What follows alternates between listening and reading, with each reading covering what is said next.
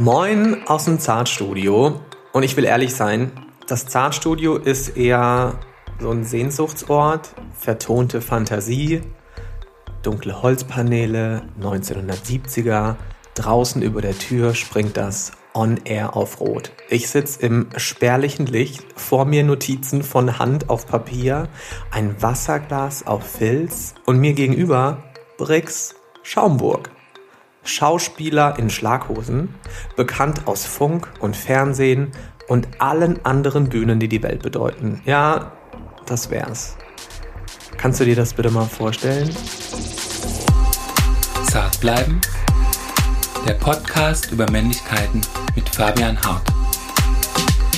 Tatsächlich aber ist das Mikro auf meinem Schreibtisch und die Kopfhörer im Ohr mein Studio mit denen ich mich aus Hamburg zu meiner Producerin Steff nach Berlin zuschalte.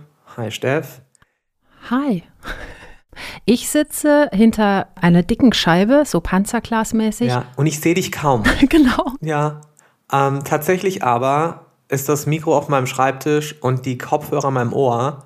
Ich habe bisher keine meiner GästInnen live getroffen, bis auf Herbert Grönemeyer, im Sommer 2020. Alle anderen Folgen laufen eher so unter zart bleiben, die Corona-Aufnahmen. Ja, und ich will mich nicht beschweren. Ich bin dankbar für mein Zuhause und mein Homeoffice. Es geht mir gut, aber gerade fühle ich mich auch irgendwie ganz schön entkörpert vor lauter digitalen Räumen und Plattformen wie mein eigener Avatar, so ohne Physis und tatsächlichen Begegnungen. Und so gern ich Brix Schaumburg meinem Gast heute gegenüber säße, leider geht das nicht, aber wir werden zueinander finden, bestimmt. Bevor sich Brix also gleich dazu schaltet, statt dazu setzt, geht's wie immer erstmal in die Werbung.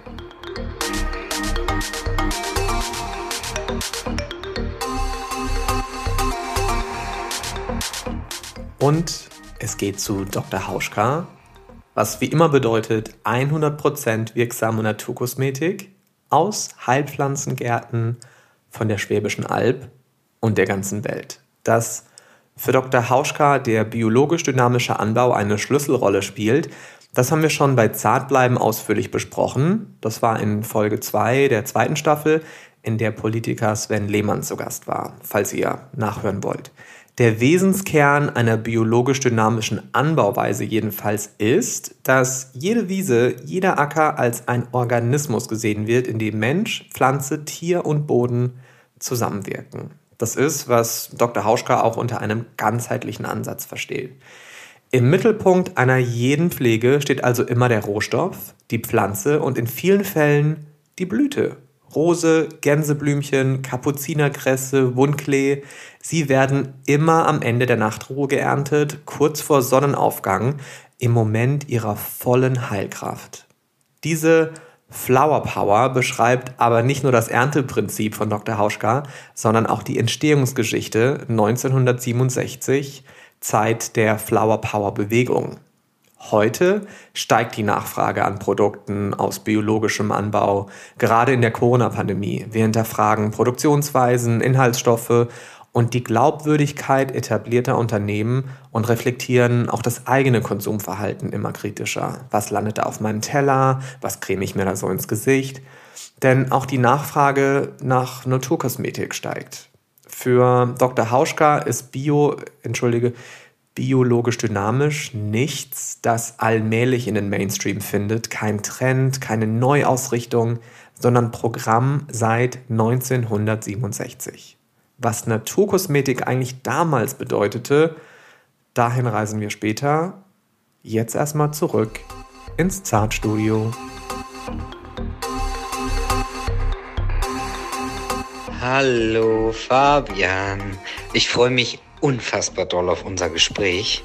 Aber so ein Papa in Corona-Zeiten in Marburg im Sturmtief Verena oder so.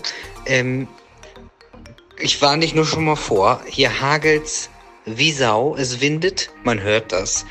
und ähm, meine Ladies sind auch da. Also es können alle Geräusche äh, irgendwo einfließen in unseren Talk. Aber that's life. Ich freue mich drauf und bis gleich.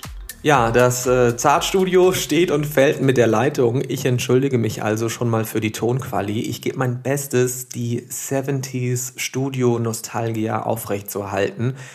Wobei, so hätten wir damals mit diesen Inhalten ja überhaupt gar nicht stattfinden dürfen. Ich meine, 1994 gab es noch Paragraph 175 des Strafgesetzbuches, der sexuelle Handlungen zwischen Personen männlichen Geschlechts unter Strafe stellte. Also bis 94 gab es den. 1990 gab es im Gebiet der alten Bundesrepublik 125 Verfahren und 96 Personen wurden verurteilt. Zehn Männer saßen damals noch in Haft. Und bis heute ist für Transpersonen der Kampf um Akzeptanz und Selbstbestimmung auch ein politischer, um Menschenrechte und ja menschengerechtere Gesetze. Über die Durchsetzung eines Selbstbestimmungsgesetzes, das das Transsexuellengesetz ablösen soll, habe ich mit Politiker Sven Lehmann in Folge 2 der zweiten Staffel auch gesprochen. Und Briggs wurde in den letzten Jahren immer wieder als der erste geoutete Transgender-Schauspieler Deutschlands vorgestellt. Momentan ist er in der Serie Sunny, wer bist du wirklich? Ein Spin-off von Gute Zeiten, schlechte Zeiten zu sehen. Seine Rolle, die des Nick, ist auch trans. Das ist ein sehr kommerzielles Format, aber genau das ist das Besondere daran, dass Nick darin eben nicht als Problemfall erzählt wird oder als Außenseiter. Etwas, das Jules aus der Serie Euphoria, die von Schauspielerin Hunter Sheffer verkörpert wird, auch so besonders macht. Sheffers Charakter in der Serie ist, wie sie selbst, eben auch trans. Und auch in Briggs Podcast Herzfarben räumt er mit Vorurteilen gegenüber Transpersonen auf und beantwortet Fragen, die viele unbedacht und ganz ehrlich auch unnötigerweise stellen, weil sie eigentlich niemand etwas angehen, etwa zum Thema Operationen. Briggs beantwortet diese Fragen, weil es ihm weniger um die Frage an sich geht, als um die Art und Weise, wie sie gestellt wird. Mr. Schaumburg hat lange in Hamburg gelebt und wohnt jetzt in Marburg, gemeinsam mit seiner Frau und Tochter, von wo aus er uns auch jetzt zugeschaltet ist. Wir hatten schon nicht-binäre Drag Queens im Zartstudio, queere Entertainer, schwule Politiker und mit dir heute endlich mal ein Familienvater, ein Mann in einer Ehe mit einer Frau.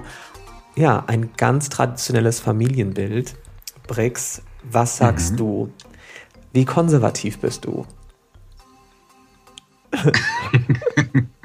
ich glaube, ich glaube, das Gegenteil von konservativ. Aber dennoch, aber dennoch irgendwie wirkt mein Bild nach außen so wie das typische Klischee Haus, Kind, Hund, Garten, Auto. Ja, als du mir neulich, als du mir neulich dieses Bild geschickt hast aus deinem Garten, da dachte ich mir, ey, jetzt hat er auch noch einen Garten. nee, ja. ne? Der hat bestimmt gerade einen Baum eingepflanzt.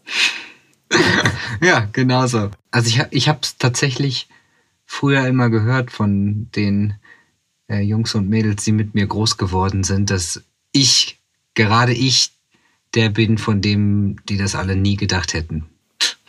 dass ich so ende. Naja, enden davon darf keine Rede sein. Nein, aber. An diesem ähm, Punkt angekommen. Ja. ja. Ich finde es äh, wunderschön, aber ich mag's, ich mag's auch kontrovers. Also, Was ist dein Ausgleich dazu? Ähm, dass ich halt wahnsinnig viel unterwegs bin. Ich meine, generell war ich, glaube ich, die letzten fünf Jahre auf Tournee mit irgendwelchen Shows und ich gebe mir ja keine Labels. Also wir sind eine wahnsinnig queere, bunte Familie. Und ich glaube, das ist mein Ausgleich, dass ich meine, mein Ruhepol zu Hause finde mit, mit meinen, mit meinen Mädels, die auf mich warten zu Hause oder in den meisten Fällen mit sind, wenn ich irgendwo auftrete oder irgendwas ist. Aber ich glaube, das brauche ich. Ich kann nicht nur aus Koffern leben und, und hasseln und durch die Gegend springen und dann wäre mein Zuhause nicht so stabil. Deswegen gibt es mir, glaube ich, die Kraft, die ich immer wieder brauche oder aufwende. Und das, das, das war schön, dass ich das realisiert habe und dass ich das auch zugelassen habe, weil ich glaube, früher hatte ich äh, vielleicht viele Menschen haben Angst, ne, sich niederzulassen und zu sagen, hier bin ich jetzt angekommen. Und ähm, ich fand das mega schön, dass ich das endlich zugelassen habe. Ich habe da, fühle mich da gerade sehr angesprochen von dir, diese Vermeidungsstrategie, häuslich zu werden. Ich habe immer wieder das Gefühl, dass wenn ich mich irgendwo niederlasse, irgendwo wohne und einrichte, dass es mich dann schon wieder so juckt, weiter zu wollen. Mhm. Und ich versuche für mich gerade so festzustellen, kann man sich auch on the run zu Hause fühlen, unterwegs zu Hause sein? Oder, wie gesagt, ist das eine Vermeidungsstrategie von mir, tatsächlich mir auch mal einen Ort zu suchen, wo ich sage, ey, und pass mal auf, das ist jetzt dein Ort, da bist du zu Hause und da bleibst du jetzt erstmal. Also das ist einer meiner größten Dämonen, die ich auch immer noch immer wieder merke, weil ich, ich liebe es ja, ähm, mit hummelndem Hintern durch die ja. Gegend zu, zu reisen und auch, ich, ich kann dir nicht sagen, wie oft ich mhm. umgezogen mhm. bin und selber mhm. mittlerweile. Und wir sind ja auch in Pandemiezeiten jetzt umgezogen in unsere, äh, unser neues Zuhause und das war jetzt aber eigentlich auch so erstmal ja. it. Also ich glaube, hier ist jetzt etwas, wo wir wirklich zu Hause zu sagen können. Und dann muss ich ganz ehrlich sagen, ein Kind hat mich nochmal auf eine andere Art und Weise gefestigt. Sicherlich, ja. Ja, aber ich verstehe dich komplett und ich denke auch immer schon wieder, oh Gott. Mhm. Hat, hat aber auch die Pandemie mit uns gemacht. Also die zwingt uns ja gerade ein Stück weit in Quarantäne, Isolation und auch Rückzug zu Hause. Ähm, mhm. Und es ist ja gleichzeitig auch etwas sehr Privilegiertes zu sagen, ja, ich habe dieses Zuhause, ja, ich habe diesen Rückzugsort.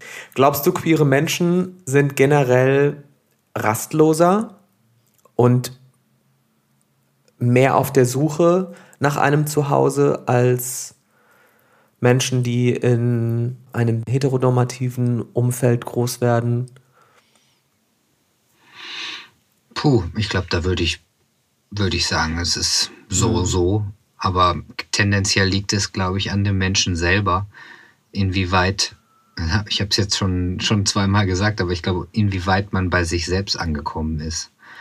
Ähm, ich, ich würde behaupten, dass jemand einfach nur so lebt, weil Mama, Papa, Tante, Onkel das immer wieder so auf das Kind ja. projiziert haben, dass das der richtige Weg ist. Also so, ähm, wenn ich jetzt an so ein paar Freunde denke, die wirklich die Banker ähm, Straße runtergegangen sind mit Job und äh, Studium nur des Vaters Willen wegen, glaube ich nicht, dass das jetzt glücklich macht, ähm, wenn dann auch noch eventuell irgendwie, weiß ich nicht, ich habe so tolle Menschen kennengelernt auf meinen Auslandsreisen, äh, die genauso ein heteronormatives, binäres Leben gelebt haben und dann irgendwie in Australien auf einmal zu sich gefunden ja. haben und dachten, wow, nee, es ist gar nicht mein Weg. Und ich glaube, es muss irgendwas passieren, damit man das vielleicht auch merkt. Und vielleicht muss man sich ein bisschen von, von zu Hause entfernen oder von dem Ort, wo man denkt, man ist angekommen.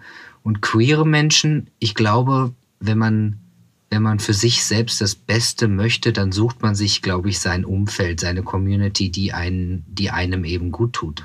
Oder? Also für mich, ich habe da in Hamburg zu mir gefunden, zu meiner Community, zu meinem Heimathafen. Wir sind uns in Hamburg nie begegnet, aber ne? Du warst ja wirklich lange hier. Nee. Und, und ich nicht. bin ja auch schon ziemlich lange in Hamburg. Naja, gut, ich war zwischendurch einfach nicht hier und in. Wir sind aneinander vorbeigereist. Aneinander eigentlich. vorbeigereist, ja. Auf der Suche nach dem nächsten Zuhause. Ja, ja. Es ist ja nie zu spät. Das, äh Nein. Ich war vor kurzem bei Männerkitsch zu Gast. Es ist eine tolle Sendung von Funk, moderiert von Ansgar und Max. Kleiner Shoutout an dieser Stelle. Und die erste Frage, die die mir gestellt haben, war, wann fühlst du dich männlich, Fabian?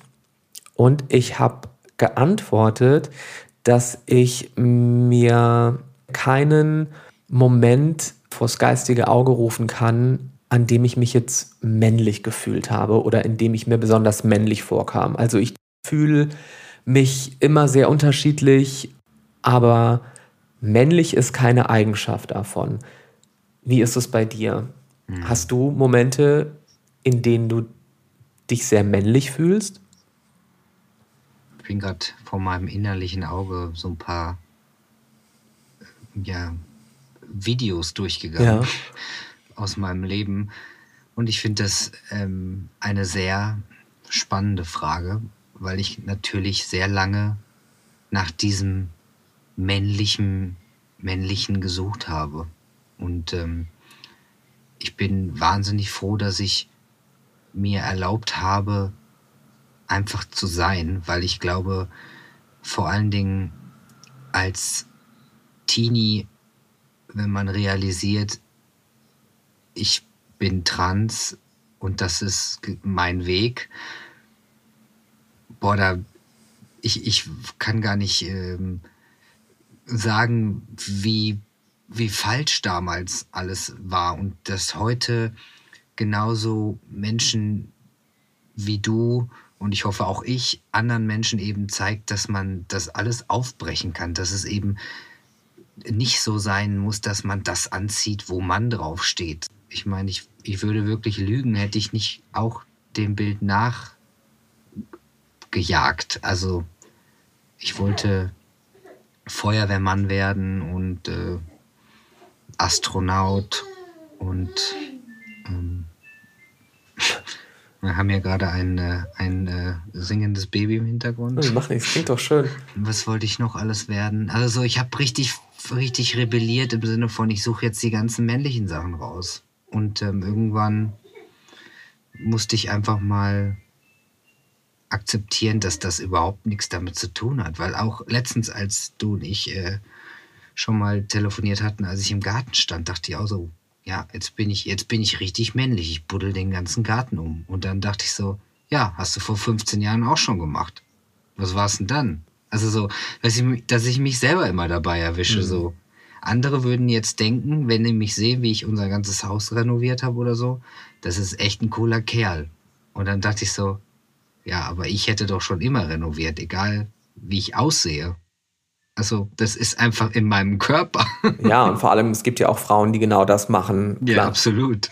Es kommen immer noch diese dummen Sprüche dazu mit, also im Sinne von, ja, aber das ist doch nur die eine dazwischen, die das kann. Und das, also so, man versucht es immer noch so klein zu reden, so irgendwie wegzureden. Und ähm, das Männlichste, was ich finde an mir, ist, dass ich Feminist bin und äh, dass ich mir eingestehen kann, was alles falsch läuft in der binären Welt und ähm, dass, dass ich den Vorteil habe, 23 Jahre lang versucht habe, mich irgendwie mit einem weiblichen Äußeren durchzuboxen und dass ich dir von Pay Gap, äh, Sexismus, Belästigung und all den Dingen eben ein Lied singen kann. Und das darauf bin ich ganz, ganz stolz, dass ich das nachvollziehen kann, wovon die Frauen immer noch reden und was immer noch wahnsinnig falsch läuft. Und ich glaube doch, auch wenn es total kontrovers klingt, aber ich glaube, das ist das Männlichste an mir. Dadurch, dass dieses Gefühl von ich fühle mich als Junge oder als Mann oder ich fühle mich als Mädchen oder als Frau, dieses Gefühl ist ja nicht beschreibbar, sondern nur fühlbar.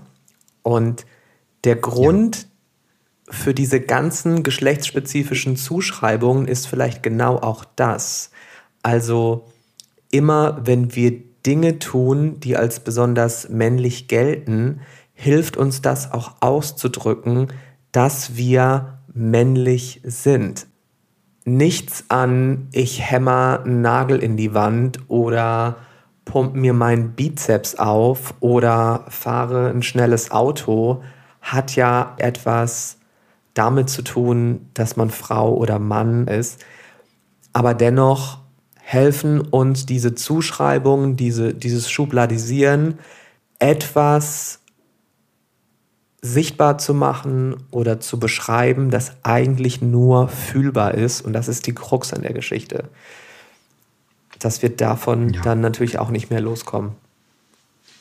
Ich glaube auch, ähm, eine wichtige Formulierung ist vor allen Dingen ähm, für uns transidente Menschen, dass wir eben nicht fühlen, dass wir ein Mann oder eine Frau sind oder einfach nur als Wortwahl von außen, weil das natürlich immer wieder so schön formuliert wird, fühlt sich als Mann, fühlt sich als Frau. Nein, wir sind einfach. Und ähm, trotzdem kann man de, den Satz natürlich so sagen, klar fühle ich mich auch. Das meinte ich genau damit. Also zu sagen, ich bin ein Mann, ist ja. etwas, das du fühlst. Das hast du in dir. Das ist dein Wesenskern. Das ist nichts, für das du dich entscheidest. Das ist nichts, das du mit dir mal eben vereinbarst, sondern es ist einfach da. Das fühlst du in dir. Ja, ich weiß, dass du das meinst, aber so nochmal nach außen für die äh, ZuhörerInnen, dass eben, dass es einfach keine Choice ist und das wird immer doch immer noch gerne so formuliert. Und ähm, in, ich bin wirklich sehr froh, dass, dass ich dich kennengelernt habe und ähm, eben nicht alleine dastehe, sondern auch noch mit dir. Und natürlich sind da noch tolle andere Menschen, die mit uns eben diese Klischees auch gerne aus dem, aus dem Fenster äh, werfen und trotzdem, was auch immer für die Außenwelt sind. Dann sind wir, wir sind zwei Männer, aber wir sind wahnsinnig vielfältig. Ich glaube, das braucht gar keine Erklärung. Aber Menschen lieben Erklärungen. Du hast eben gesagt, dass du 22 oder 23 Jahre auch immer wieder als weiblich gelesen wurdest und bist heute mhm. auch optisch der Mann, der du immer warst. In deinem Podcast Herzfarben hast du mal gesagt, ich habe aber das Weibliche nie verloren. Welche Anteile sind das? Mm. Ich würde, es ist immer schwierig, weil man tendiert dazu, einfach zu sagen, meine sensible Seite, aber äh, ich glaube, die, die habe ich. Es geht nochmal zurück auf die Punkte, die ich eh schon vorhin angesprochen habe, aber vor allen Dingen, dass ich eben eine weibliche Pubertät durchlaufen habe und ähm, ob es jetzt äh, Menstruationsbeschwerden und all, all die Dinge, die wirklich einfach ein Cis-Mann nicht nachvollziehen kann, wie sich da eine Frau fühlt.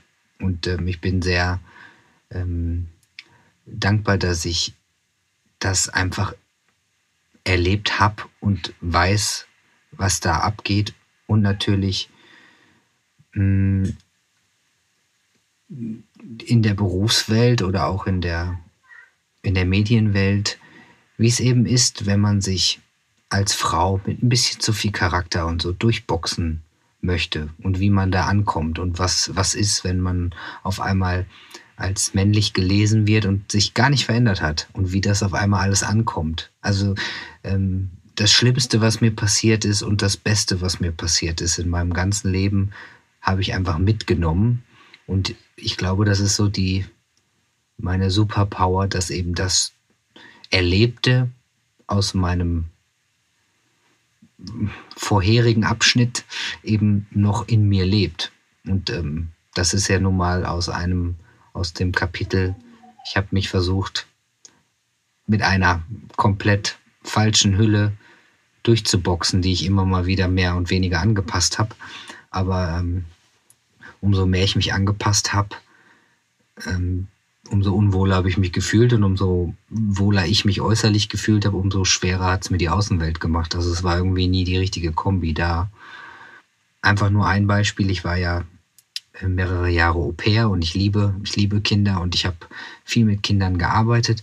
Allein, allein wie das war, wie schön das war, weil die Kinder mir meine, meine Phase, in der ich mich eigentlich ganz unwohl mit mir gefühlt habe, total verschönert haben, weil die Kinder einen immer so nehmen, wie man ist. Kinder, Kinder urteilen gar nicht.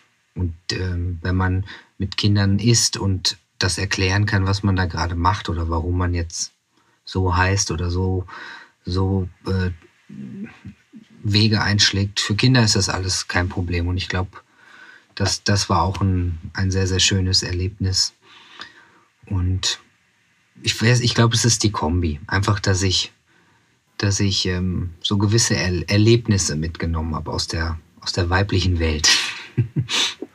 Seitdem du auch als BRICS wahrgenommen wirst und als BRICS passt sozusagen, wie hat sich das Verhältnis verändert von Menschen, die dir begegnen? Ich kenne das auch von, von Instagram, da hast du dieses ein Foto von dir gepostet, wo du euer Baby vor dir trägst in diesem, wie nennt man das denn? Baby Cozy? Nee, diese, diese Trage oder wie nennt man das denn? I'm not, I'm not a dad. Ist eine genau. Trage, aber die Babys fühlen sich auf jeden Fall sehr ja, cozy. Genau. Also in der Cozy-Trage. ich nenne sie Cozy-Trage. Und kriegst du dann so von Müttern oder so auch diese oft schon so tätscheln, äh, ja, oh mein Gott, der Papa mit dem Kind. Also merkst du, wie du in so eine, in so eine Papa-Falle gerätst, dass man dich plötzlich lobt für eine Care-Arbeit, die normalerweise Frauen die ganze Zeit machen und man wird dafür überhaupt gar nicht irgendwie besonders wahrgenommen. Und jetzt hast du als Papa die Trage umgebunden und bist plötzlich der Held. Ja, ja, ja. Mir kam auch letztens ähm, eine Oma freudestrahlend im Wald äh, entgegengewalkt und die hat einfach gesagt, das ist ein traumhaft schönes Bild. Aber ich glaube, sie fand es eher schön, weil sie meinte, ähm, das hätte einfach bei ihr damals nie, niemand gemacht. Und ähm, sie findet es schön zu sehen, dass es sich ändert. Das fand ich aber, das fand ich schön. Aber ich weiß ganz genau, was du meinst, weil ähm, wir sind ja viel unterwegs ja. und ich habe eigentlich trage ich sie immer und ich liebe das auch, aber allein schon, wie die Frauen einen angucken. Also ganz Köln hat mich angestrahlt. Es ist wie so ein Magnet für Frauen. Also ähm, meine Frau und ihre Freundin haben sich mal unterhalten und meinten auch so, da kriegt man direkt Milcheinschuss, wenn man das sieht. Ja, krass, ne? Und dann gleichzeitig, ja. dass es dieses Sensible ist, dass das jetzt genau das ist, was dich so attraktiv macht in deiner Männlichkeit. Wenn wir jetzt mal die typische Storyline nehmen, irgendwie Papa zu Hause mit drei Kindern und die Mutter geht arbeiten, da wird nicht gesehen, dass die Mutter gerade voll Gas gibt und äh, die Familie ernährt, sondern immer nur der arme Papa, der zu Hause mit den drei Kindern ist. Ja wie, wie der das alles macht. Genau das habe ich, das, das, das, ja, das stimmt. Würde so rum, würde andersrum, würde das nie so belichtet werden irgendwie. Ja. Du bist viel unterwegs, sagst du, auch jetzt während der Corona-Pandemie. Deine Frau arbeitet als Vocal Coach, glaube ich. Richtig. Und wie macht ihr das gerade mit der Elternzeit, mit der Kleinen? Meine Frau ähm, unterrichtet jetzt gerade nicht und sie hat Elternzeit ja. genommen. Und ähm, wo auch immer ich hingehe, ich nehme alle mit. also mich gibt es nur mit, mit der Bande zusammen. Also ich, ich brauchte sie nicht nehmen, weil natürlich bei mir auch einfach ganz viel abgesagt wurde. Also ich hatte aus Versehen wirklich auch viel Zeit mit meiner Familie und das war der, das Positivste an Corona, dass ich jetzt wirklich viel zu Hause war. Ich meine, es ist ja auch ein Corona-Baby, richtig? Also. Ja. Ist sogar ein Quarantäne-Baby. Ein Quarantäne-Baby. Also kam, kam, kam, ja zur Welt, als ich in Vollquarantäne war, letzten Sommer. Äh, toi, toi, toi, wenn wir alle schön geimpft sind und äh, sich das Leben ein wenig wieder normalisiert. Ähm, Im September 2038 Ich glaube ja, leider ja. Genau, wenn die Kleine dann. Also dann brauchen, dann braucht sich nichts mehr ändern. Genau. Oder ähm, ja. Impfung nach Schulabschluss. Lassen wir 2038 einfach alles wieder genau. entscheiden, wie es dann genau. so wird. Wir, wir wachsen in das Alter, das wir haben müssen für unsere Prioritätsgruppe so langsam wachsen wir da rein in dieses Alter, in, der, in dem wir dann auch geimpft werden dürfen. Ähm. Aber ein Baby hat auf jeden Fall geholfen, dass mein depressives Tief in dem Lockdown-Moment nicht so schlimm ist. Also, dass sie da war, ist mein absoluter Segen und es war, war sehr schön. Und nein, das ist schön. Das war, das ist schön. Das war sehr schön. Also, ja, es war sehr. Ähm, hat mich auf jeden Fall, ich glaube, ich werde durchgedreht. Wirklich, wenn ich nicht arbeiten kann.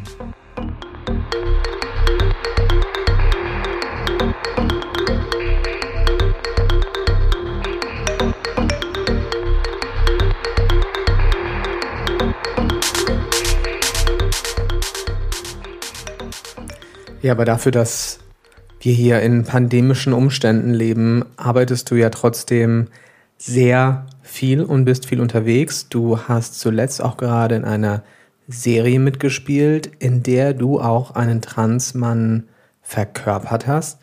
Was glaubst du, wie wichtig ist das, dass man das eigene queere Selbst, die eigene Geschlechtsidentität in dem Falle zum Thema macht, auch im Job?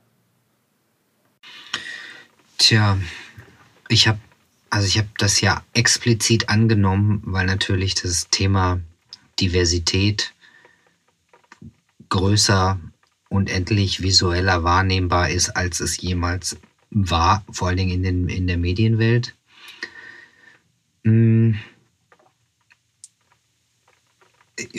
Es ist natürlich schwierig, weil jetzt werden mir so banale Fragen gestellt, wie kannst du dir auch vorstellen, einen normalen Mann zu spielen? Was natürlich schon mal das Wording äh, nicht richtig ist, aber auch was ich meine, ich arbeite seit acht Jahren. Es war eine explizite Überlegung, dass ich mal äh, eine Trans-Rolle annehme, einfach als Statement. Ich wusste da zumals, als ich das angenommen habe, auch nicht, dass ich der erste offiziell geoutete Trans-Schauspieler in Deutschland bin, weil davor das Jahr war ich der erste offiziell geoutete Musical-Trans-Schauspieler. Ähm, dass das unfassbar wichtig ist, das ist mir jetzt bewusst und dass ich das auch sehr gerne gemacht habe, war mir damals aber nicht. Und ich dachte eher, es ist jetzt mal ein Move, der ist schon ganz schön überfällig. Also lass es mal so machen. Ähm ich glaube eigentlich für mich, das darf bitte aber jeder Schauspieler oder jede Schauspielerin selber entscheiden, ähm generell brauche ich jetzt nichts Privates oder Persönliches mit auf der Bühne oder im Drehbuch oder vor der Kamera weil es natürlich A macht es mich angreifbarer und äh, B habe ich den Job nicht gelernt, damit ich mich selbst verkörper. Ja. Aber ich habe das natürlich trotzdem auch als, wie gerade schon gesagt, einfach als, es ist viel zu wichtig. Die Medienwelt sagt, sie ist divers und wir sehen aber weder auf der Leinwand noch auf der Bühne noch irgendwo unsere wahren Geschichten. Also da muss noch einiges passieren. Ähm, und ich glaube, deswegen habe ich das in erster Linie gemacht. Ja, das Thema ist schwierig. Es ist wahnsinnig schwierig, weil natürlich jetzt immer wieder so Sätze gesagt werden, dass Transrollen nur von Trans-Schauspielern belegt werden. Und ich verstehe, wo es herkommt, weil ich habe ja aus einem Grund habe ich es ja auch selbst gemacht, weil es eben gezeigt werden muss, dass Trans-SchauspielerInnen nicht nur das sind, was bis dato irgendwie gezeigt wurde. Und da kann man auch noch mal gut auf die Disclosure-Doku auf Netflix mhm. verweisen. Ähm, aber trotzdem möchte ich auch nicht, dass das so übermittelt wird, dass es einfach so ist und nicht anders. Und ich glaube, du weißt, was ich damit meine. Weil wenn wir so anfangen, kommt irgendwann auch jemand, der sagt, ja gut, dann dürfen halt Schwule auch nur Schwule spielen und, und, und. Es ist natürlich schon fast unglaublich, dass man sagt, Brix, du bist der Erste deiner Art im ja, TV eben, eben. oder im deutschen Kino oder auf deutschen Bühnen, ja. dass du der erste Mann ist das bist. Nicht absurd, wenn man der, das ja, nochmal noch sagt? So, ich ich habe ich hab mir das jetzt gerade, als du so erzählt hast, dachte ich mir, okay, plötzlich kam mir so, das ist schon fast ein Filmtitel für sich, der erste seiner Art. Und ja. Ja, aber wenn natürlich immer nur eine Hilary Swank und äh, wie hieß der andere, Eddie Redmayne, Personen ja. spielen, die trans waren, also tatsächlich ja auch historische Personen, tatsächliche Biografien, die es gab. Aber das ist genau das Problem, dass eben Casting so eine so eine andere Welle noch mit sich bringt. Ich meine, der Eddie hat in dem einen Jahr mir sowieso zu viele Filme gespielt. Ein, ein Schauspieler darf in meinen, meinen Augen nicht fünf, sechs Kinofilme in einem Jahr spielen. Das ist einfach irgendwann. Ich, wir haben alle verstanden, dass er gut ist, ist er auch. Aber das, das, das hat alles mit Geld zu tun und das passiert ja auch in Deutschland. Wenn dann ein, ein Schweighöfer oder so läuft, dann, dann laufen bitte 20 gleichzeitig und so. Ich denke mir so, wow, Talent, es gibt viele Leute, die wahnsinnig ja, gut sind. Ja, aber spielt da nicht auch diese Sensationsgier eine große Rolle, dass man sagt, wow, der Eddie Redmayne, der spielt eine Frau.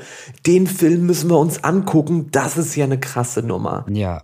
Und wenn stimmt. jetzt aber, wenn es jetzt aber einen Eddie Redmayne gibt und einen Briggs und eine Hilary Swank, dann würde das auch überhaupt keine Rolle mehr spielen, oh, im wörtlichen Sinne, ob das jetzt mal eine Transperson ist, die eine Transperson spielt oder ob das äh, eine cisgeschlechtliche Person ist, die eine Transperson spielt. Aber wenn es eben nur ein rein cis-exklusives Vergnügen ist, diese Rollen zu besetzen, ja, in dem Falle wird es einfach ungleich und ungerecht. Und wir haben unfassbar viel Vielfalt, Diversität in unserer Schauspielwelt. Also ja. bitte. Und natürlich in der Welt, aber äh, in der Schauspielwelt, ja. Also bitte besetzen. Es ist schwierig. Also ich glaube, du weißt, was ich damit sagen möchte. Es ist natürlich gerade ein bisschen so eine äh, Welle im, im Rollen, dass es alles sehr drastisch ist und dass Transpersonen Klar. bitte nur noch Transrollen spielen. Und ganz so denke ich ja nicht. Aber ähm, die Medienwelt ist überhaupt nicht queer genug und auch nicht offen genug. Und ich würde mir einfach wünschen, die Diversität der Welt, in der wir leben und die wir lieben, auch auf der Bildschirmfläche und auf den Bühnen dieser Welt zu sehen.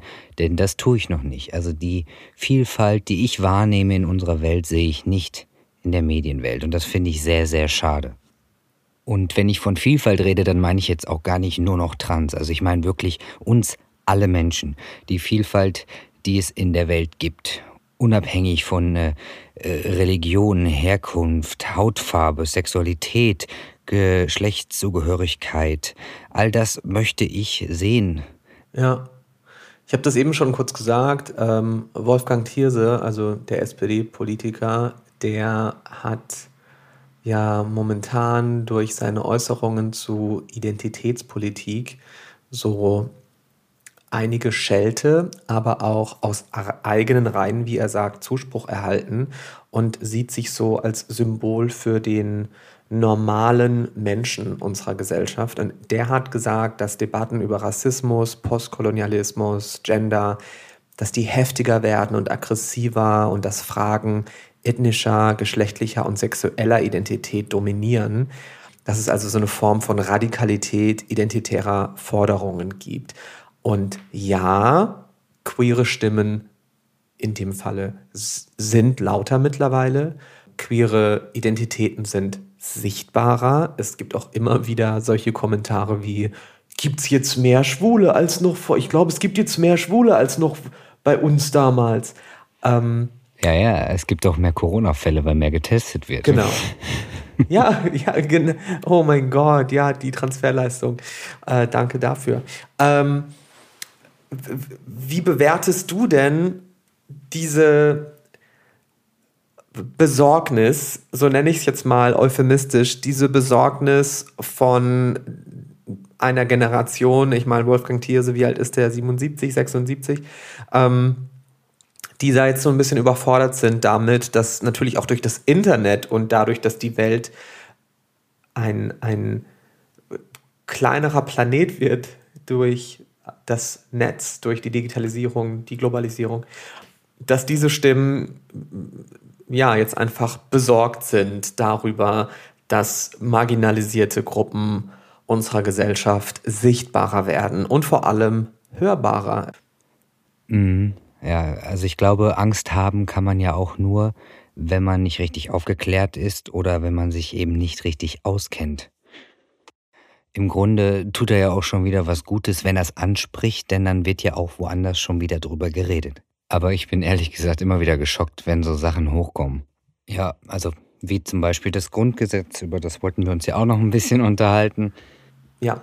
Aber auch andere Gesetze. Also wenn wir wirklich über Gesetze reden, die nur von der Politik geändert werden können und äh, auch müssen, dann äh, gibt es da noch so einiges, über das wir reden können. Und, und natürlich, mich persönlich haut es immer wieder um, wenn ich über das äh, Elterngesetz äh, nachdenke.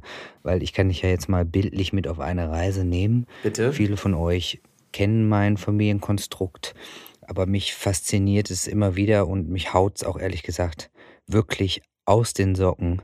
Und ähm, ich meine nicht, dass ich eh schon ein privilegierter weißer Mann bin. Bin ich leider auch in, in der Nummer einfach ähm, als Mann lesbar und wir als Familie. Und irgendwie habe ich mein Trans-Sternchen, äh, Titel, Stempel, wie dem auch sei, irgendwie unterwegs verloren. Und ähm, wir sind einfach Eltern geworden in dem Sinne, dass wir ein Hetero-Paar in Deutschland sind.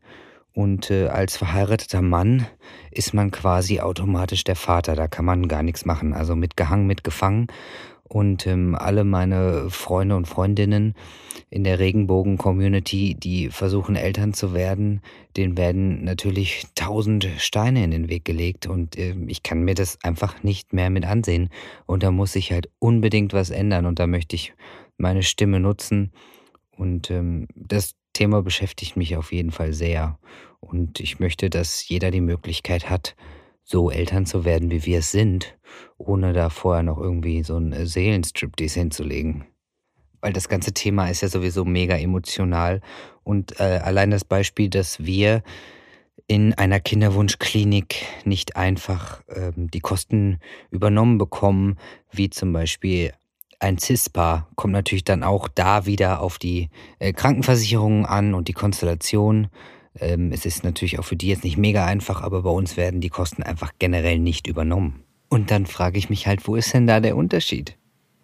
Das macht mhm. mich wahnsinnig sauer, wirklich. Ja, und dann gibt es wieder gleichgeschlechtliche ja. Beziehungen, die enorme Probleme haben, gemeinsam ein Kind adoptieren zu dürfen. Wenn wir das große Bild der queeren Politik so sehen, dann sieht man gar nicht die ganzen einzelnen Bausteine, die noch so unfassbar verkehrt laufen.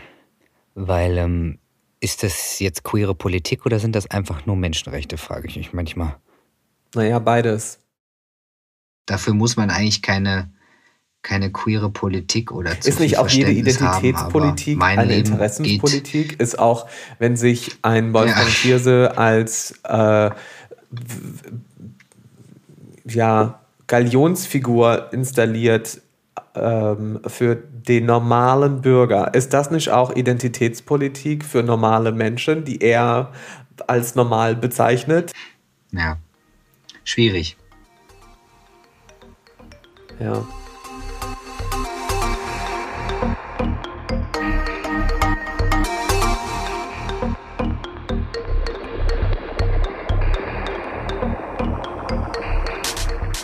Gibt es mittlerweile, seitdem du auch äußerlich der Brix bist, der du bist, Momente, wo du sagst, da habe ich mich verändert aufgrund dessen, dass mein Äußeres sich verändert hat? Mhm. Bist du dir dessen bewusst, dass du dadurch vielleicht auch eine andere Wirkung hast auf Frauen? Also, dass es beispielsweise auch einen anderen Umgang gibt Frauen gegenüber, dass du vorsichtiger bist? Was mir auf jeden Fall ähm, letztens nochmal aufgefallen ist, dass natürlich sehr selten Männer, also Frauen nehmen zum Beispiel von ihren bekannten schwulen Freunden ja sehr gerne Komplimente an. Ja. Wow, das ist aber eine mega tolle Hose. Ja, ja, ja. Wenn Frauen wissen, der Mann ist schwul, dann nehmen die das sofort als Kompliment ja. an. Das habe ich zum Beispiel festgestellt, weil ich ich habe ja einfach eine sehr feminine Seite und natürlich werde ich auch einfach sehr oft als schwul abgestempelt, wenn mich Leute neu kennenlernen oder beim Musical oder egal wo in der äh, in der in einem Ensemble irgendwo. Ey, unglaublich, mit welcher, mit welcher Schublade, in welche Schublade wurdest du eigentlich noch nicht gesteckt? Das ist auch wirklich ja. so unglaublich. Also, aber weißt du, wenn ich, wenn die mich wahrnehmen, direkt als schwul und ich dann eben denen sage, dass ich das, das ist ein wahnsinnig schönes T-Shirt, würde ich mir auch gern kaufen, ähm, dann nehmen die das an. Aber ähm, ich, das habe ich gemerkt, dass Frauen sehr schnell denken, man macht die gerade an, also sexy an. Ähm, und das ist ja eigentlich, also das mache ich sehr selten. Mhm. Aber vielleicht ähm, auch, weil du, wie du es eben schon gesagt hast, die ersten 22 Jahre natürlich auch bestimmten Dingen ausgesetzt warst. Also, dass Frauen objektiviert ja. werden zum Beispiel. Dass du jetzt. Voll. Aber auch eben im, im Gegenzug, wie Frauen das auch sofort denken. Ja.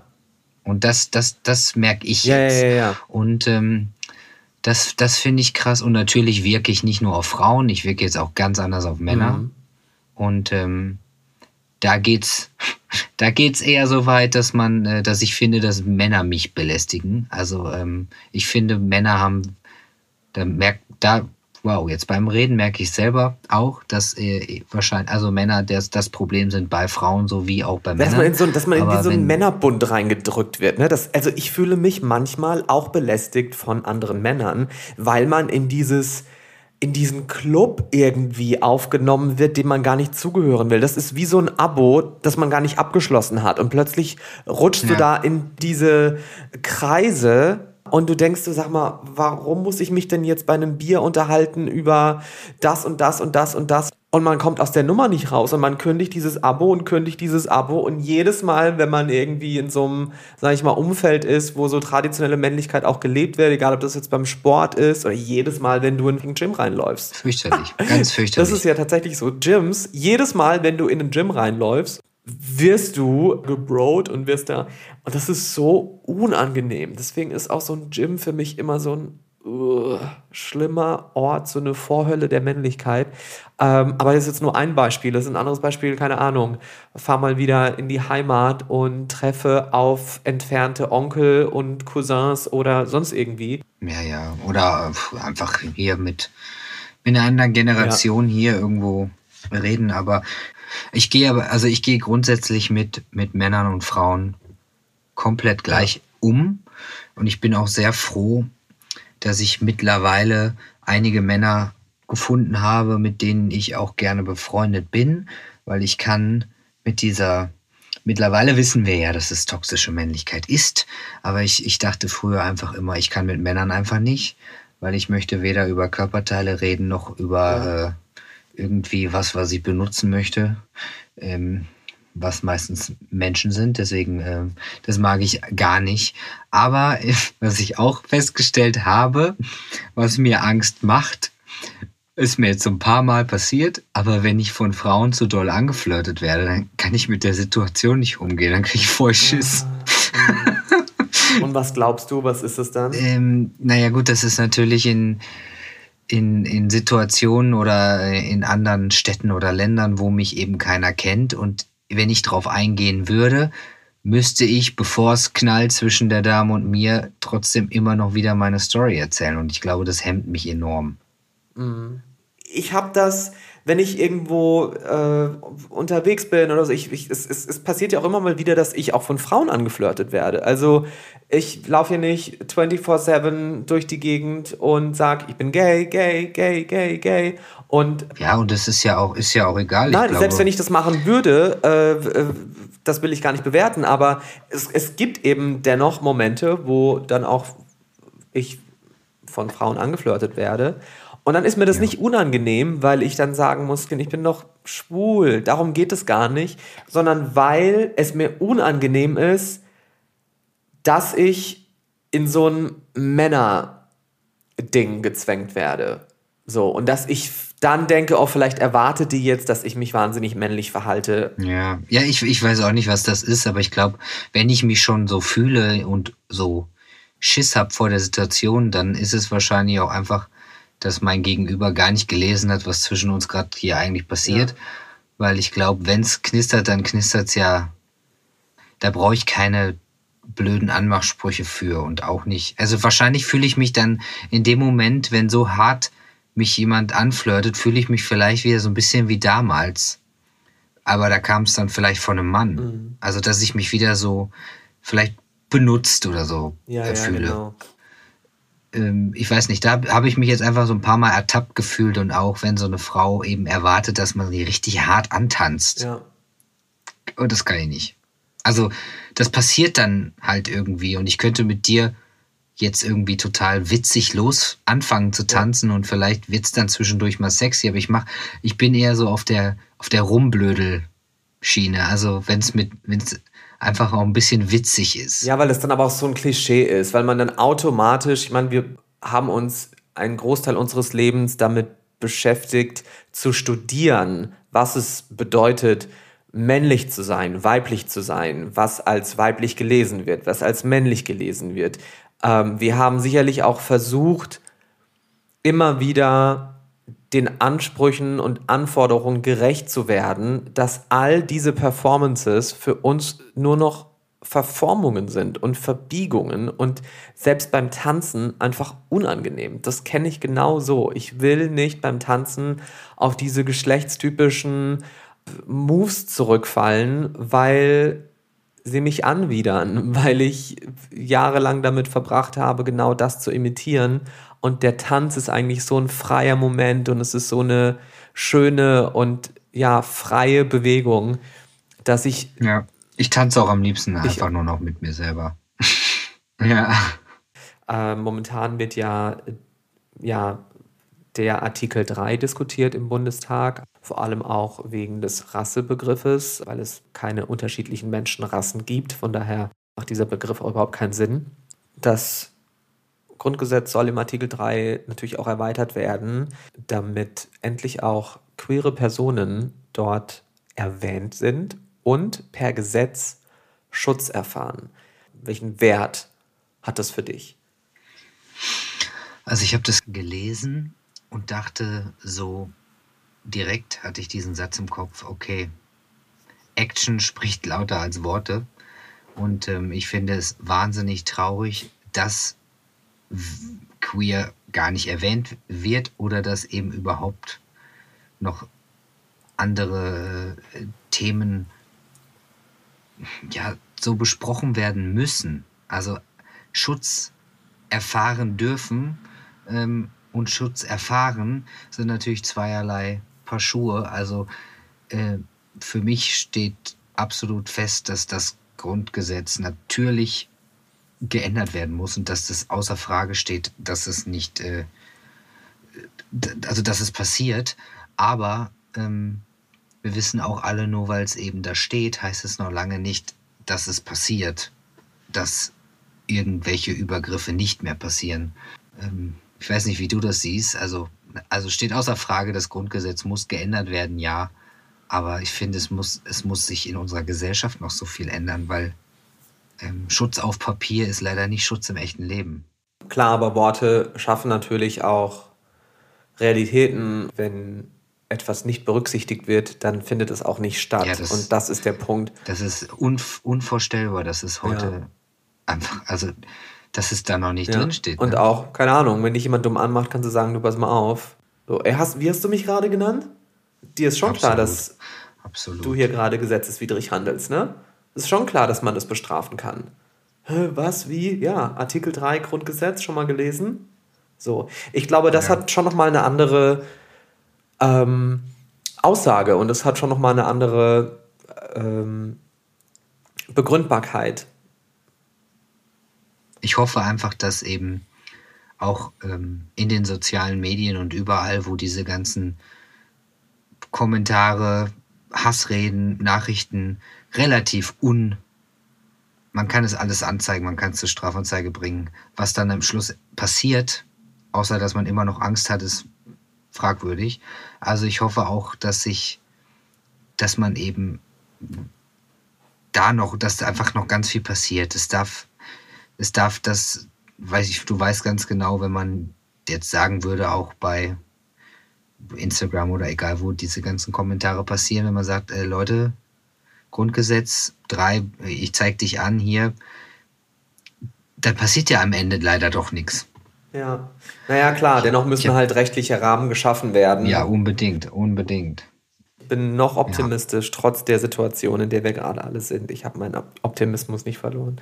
So, jetzt letzte Frage. Äh, Tilda, so heißt eure Tochter. Das spoiler ich hier nicht, sondern das hast du auch auf Instagram so kommuniziert. Insofern ist das alles in Ordnung. Und zwar Juli 2020 ist sie geboren. Und jetzt machen wir mal eine Zeitreise. Juli 2030. Ähm, mhm. Wir alle frisch geimpft. Den Gag bringe ich jetzt nochmal.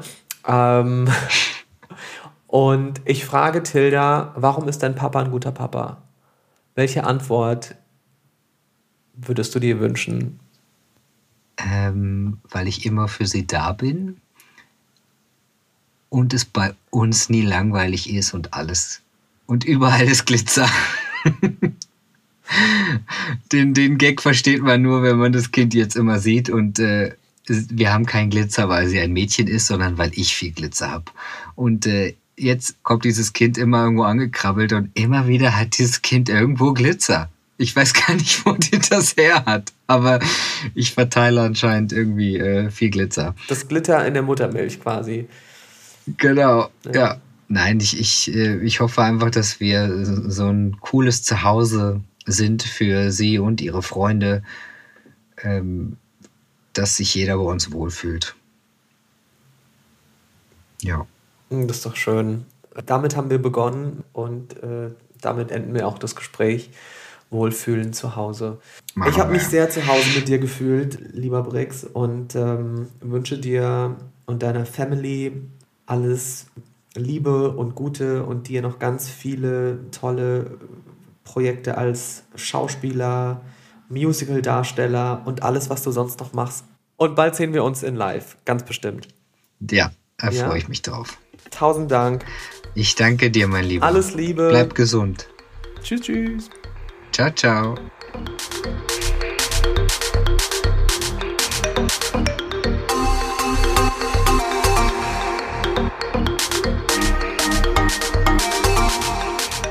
Ja, ihr habt's gemerkt, der Sound von Bricks Tonspur war nicht immer easy listening. Wie schon gesagt, zart bleiben die Corona-Aufnahmen. Das, was Bricks gesagt hat, also inhaltlich, wie kann man das bitte nicht verstehen? Und klar, er kann nicht für die Trans-Community stehen. Diese Idee von Ambassador einer ganzen Gruppe von Menschen zu sein, ist problematisch und genauso wenig ist Briggs auch der deutsche Elliot Page. Jeder Mensch hat seine eigene Geschichte. Uns eint als queere Personen, dass wir Diskriminierung erfahren, der Sexualität oder Geschlechtsidentität wegen. 2020 wurden insgesamt über 782 homo- und transphob motivierte Straftaten registriert. Die Dunkelziffer ist natürlich viel, viel größer darunter 154 Gewalttaten. Wir haben im Gespräch auch über den Artikel 3 des Grundgesetzes gesprochen und darüber, dass es an der Zeit ist für ein Update der deutschen Verfassung. Die ist immerhin 72 Jahre alt. Genau deshalb hat sich auch die Initiative Grundgesetz für alle formiert, die auch eine Petition gestartet hat. Den Link dazu findet ihr in den Show Notes. Ich freue mich sehr für Briggs, dass er ein Zuhause gefunden hat, weil ich glaube, dass in der Welt ein Zuhause finden, also ein Zuhause für sich und eine Familie, wie auch immer die aussehen mag, das ist ein Privileg, etwas, das für viele eben nicht Selbstverständlichkeit ist, eine Struktur, in die man einfach so reingeboren wird. Für viele Menschen bedeutet ein Zuhause finden, Zuflucht finden, eine Auseinandersetzung mit der eigenen Identität, der Politik, den Normen unserer Gesellschaft. Für viele ist das ein Lebenstraum. Nicht nur in der Pandemie. Nicht nur für queere Personen.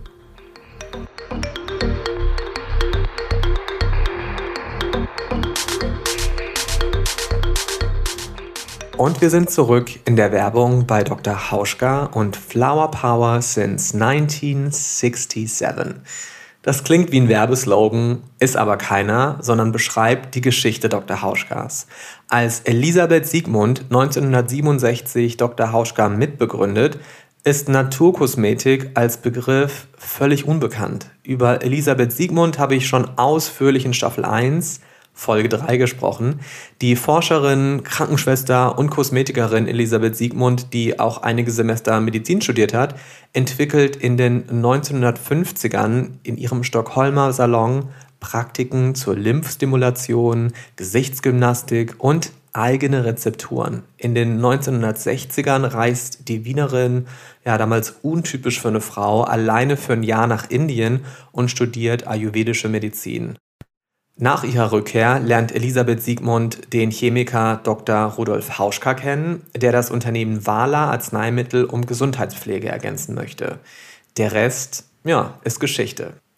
Elisabeth Siegmunds Idee von der Kraft der Pflanzen, Heilkräutern und Blumen als wirksame Naturkosmetik war 1967 in Zeiten der Flower Power auch ein gesellschaftspolitisches Statement und die Hinwendung zu einer neuen Verantwortung für Natur und Gemeinschaft. Elisabeth Siegmund verkörpert als Unternehmerin auch ein progressives Frauenbild ihrer Zeit, die Selbstbestimmte, die Akademikerin, die Vielreisende, eine freie Frau, die sich von damals noch viel stärker zementierten Geschlechterrollen befreit. Elisabeth Siegmund stirbt 2013 im Alter von 99 Jahren und ihre Persönlichkeit, ihr Anspruch prägt bis heute jedes einzelne Pflegeprodukt von Dr. Hauschka. Und speaking of Produkt und Flower Power, die steckt auch in den neuen Dr. Hauschka Tagesfluids, je nach Hautbild beruhigend mit Rose, ausgleichend mit Wundklee oder aktivierend mit Aprikose. Ich verlinke euch das alles auch nochmal in den Show Notes. Und jetzt geht's zurück zur Show. So, und jetzt möchte ich euch noch mal kurz darauf hinweisen, dass Zartbleiben von Mund zu Mund wächst. Das klingt in diesen Zeiten etwas verboten, aber weitersagen ist völlig safe und sicherlich die beste Form von Zuneigung für diese Sendung. Wenn euch diese Folge also gefallen hat oder eine andere, dann erzählt eurem besten Freund davon, schickt den Link zur Show an eure Schwester oder droppt ihn kommentarlos in eurer WhatsApp-Familien-Chat-Gruppe. Auf Spotify gibt es auch die Funktion, jede Folge direkt in einer Instagram-Story zu verlinken und ich freue mich über Liebe in Form von Sternen als Bewertung bei Apple Podcasts. Direktes Feedback könnt ihr via zartbleiben.fabianhart.com loswerden oder als DM auf Instagram at fabianhart und at zart bleiben. Wenn ihr Fragen zu dieser Sendung habt, in welcher Serie Brix gerade mitspielt zum Beispiel, das findet ihr alles in den Show Notes. Die sind bei Spotify und Apple Podcasts jeweils direkt in der Folge, wenn ihr weiter nach unten scrollt. So, noch was? Ach ja. Der Zartbleiben-Titelsong heißt Darkwater und ist von Ben Ross Davis. Zartbleiben ist eine Achtung Broadcast-Produktion. Zart bleiben, der Podcast über Männlichkeiten mit Fabian Haut.